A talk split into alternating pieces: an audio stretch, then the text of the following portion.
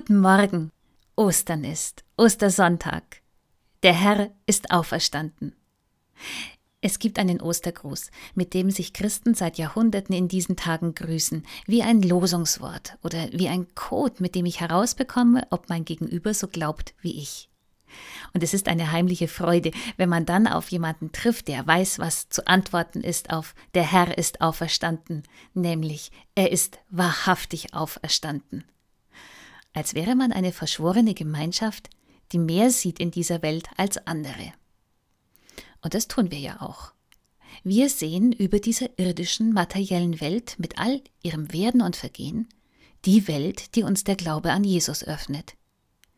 Wir sehen trotz Angst vor Leiden, Krankheit, Verlust und Tod eine Welt, wie sie aussieht, mit der Hoffnung auf Heil. Wir sehen einen Ort, wo Gott abwischen wird alle Tränen und der Tod nicht mehr sein wird, noch Leid, noch Geschrei, noch Schmerz. Heuer wird es uns schwer gemacht, einander österlich zu begegnen. Supermärkte sind voll, aber Sicherheitsabstand in den Kirchen oder auf dem Friedhof wird uns nicht zugetraut. Ist das, was uns so kostbar ist, so verzichtbar? So fühlt es sich also an, wenn man mit seiner Weltsicht ganz allein ist.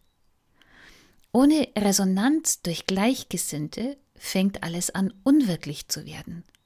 Dabei ist es doch so schön, so kostbar, Auferstehung, Vergebung, Himmel.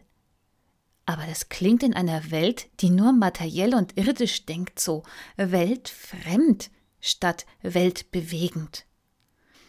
Uns fehlt die Bestärkung.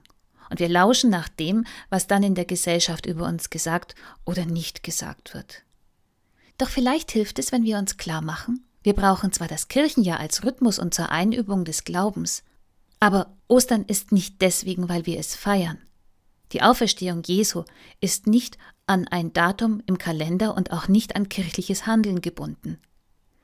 Wenn Jesus der auferstandene Herr ist, dann ist seine Herrschaft über Leben und Tod unabhängig davon, zu welchem Datum und in welcher Weise wir sie feiern. Und er kann uns in seinen Dienst nehmen, auch unter den Bedingungen, die Staat, Kirchenleitung und die vernünftige Rücksicht auf Gesundheit uns jetzt auferlegen. Nichtsdestotrotz, Gemeinschaft ist nötig. Und wir können ja versuchen, sie uns zu geben. Von Haus zu Haus. Mal nicht von Kirchenbank zu Kirchenbank, aber von Handy zu Handy ist doch auch etwas. Darum nutzen wir doch unseren Code, unsere Losung, bestärken wir einander.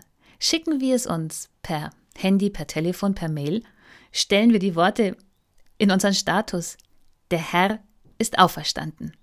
Und antworten wir einander. So merken wir, wir sind nicht allein mit unserer Freude an Jesus.